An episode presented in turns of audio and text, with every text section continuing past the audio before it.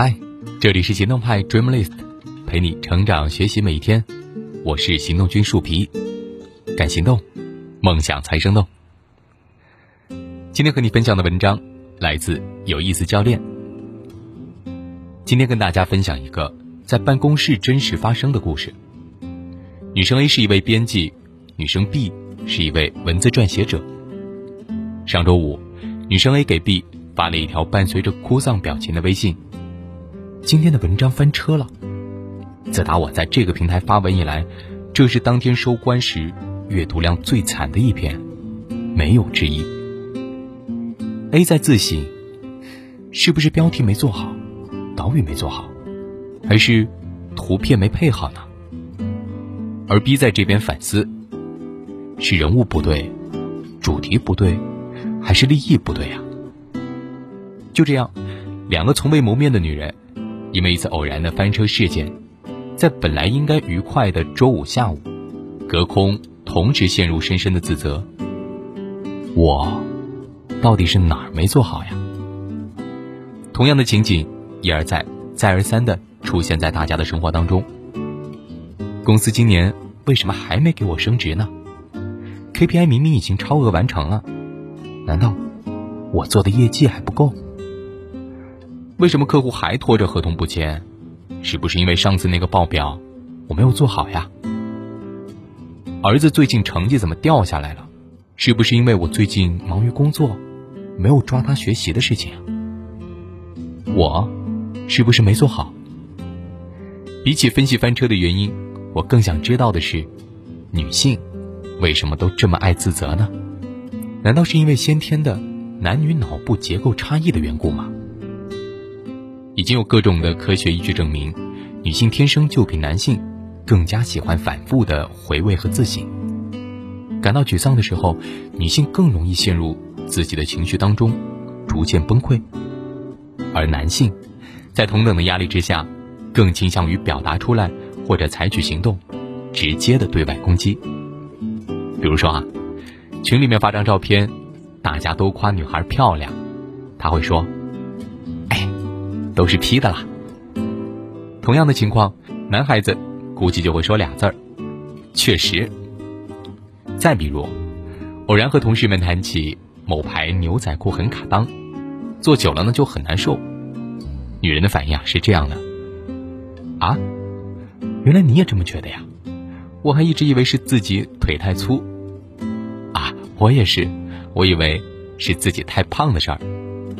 啊，我还以为是自己的尺码买小了呢。同样的情况呢，男人估计就会说俩字儿：退货。这种先天的脑结构差异，让女人更容易陷入。不自觉的反省循环当中，难道是因为后天的从小到大受的影响吗？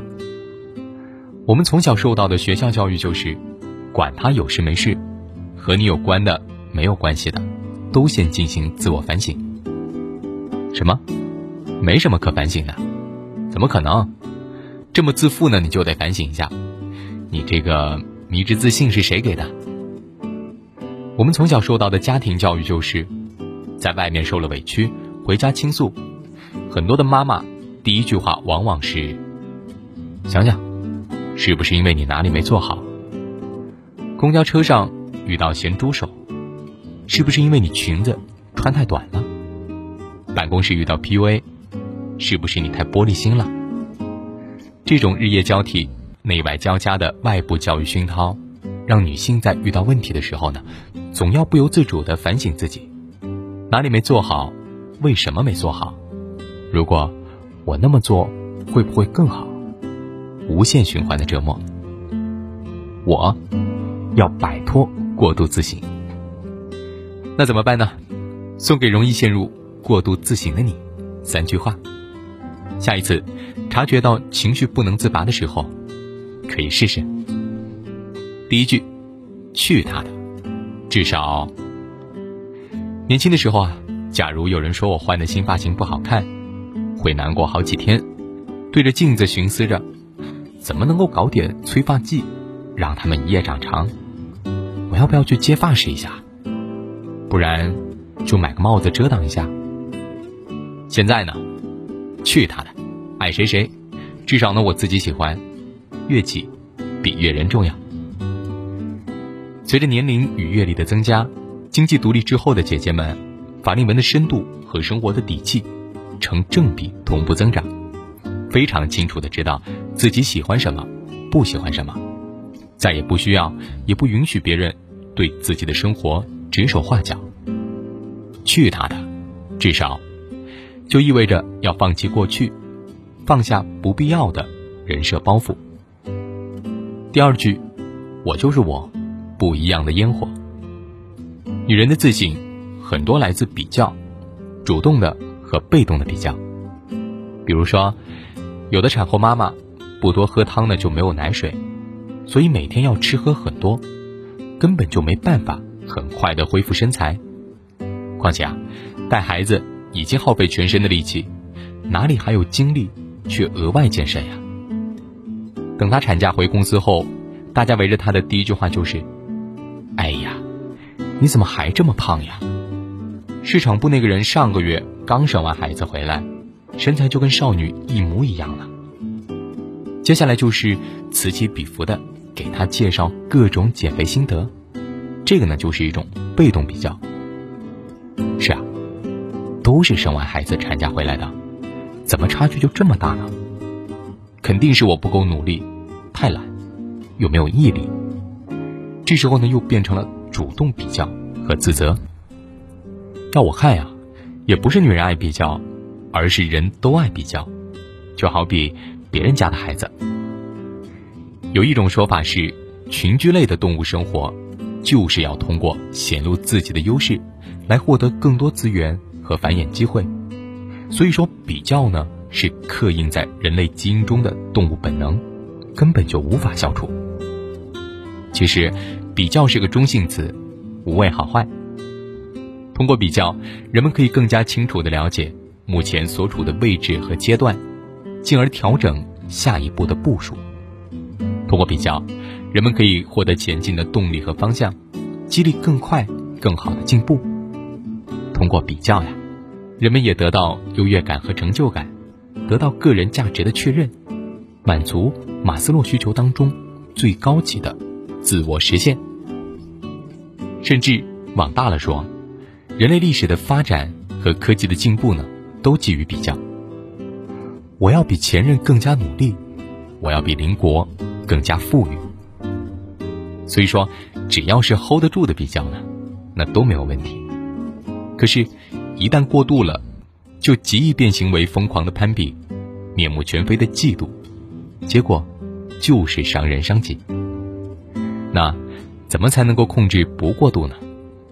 不如就先从接纳自己和现实开始吧。人们呀，从出生的那一刻开始，就注定不一样。不管是先天的基因、出身、家庭，还是后天的教育、理念、三观和机遇。抛开这些前提因素，纯粹去比较结果是没有意义的。世界上没有完全相同的两片树叶，更何况是人生。但是也恰恰是因为每个人都如此独特，世界才得以精彩缤纷。我就是我，不一样的烟火，意味着我们要正视现在，接纳自己的不完美和独特。第三句，下一次。我还能做点什么？过去了就过去了，再怎么想也改变不了结果。但是从这段不愉快当中，我们能否汲取一些有营养的价值呢？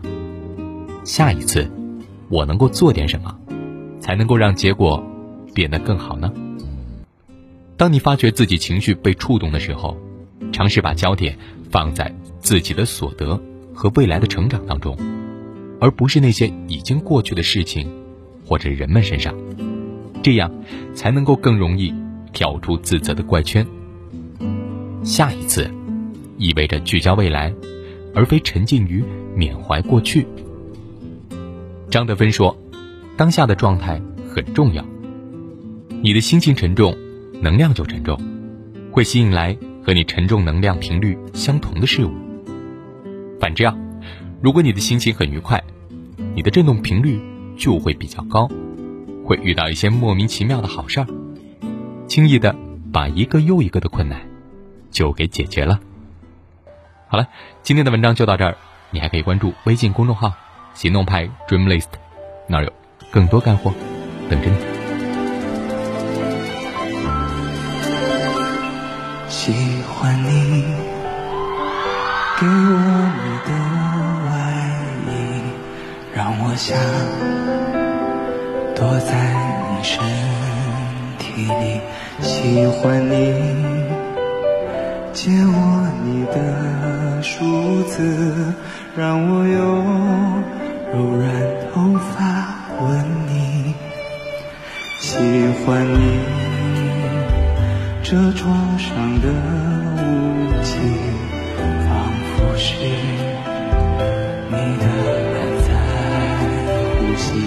喜欢你那微笑的眼睛，连日落也看作春意。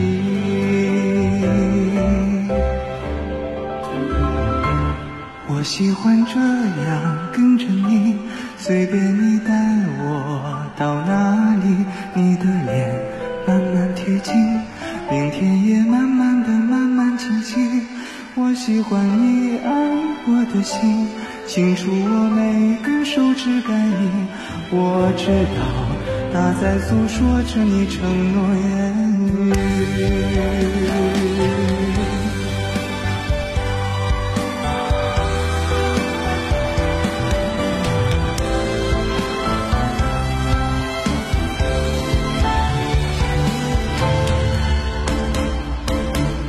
喜欢你车窗上的雾气，仿佛是你的爱在呼吸。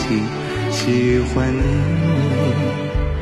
那微笑的眼睛，连日落也看作春意。我喜欢这样跟着你，随便你带我。到哪贴近，明天也慢慢的慢慢清晰。我喜欢你爱我的心，清楚我每根手指感应。我知道，它在诉说着你承诺言语。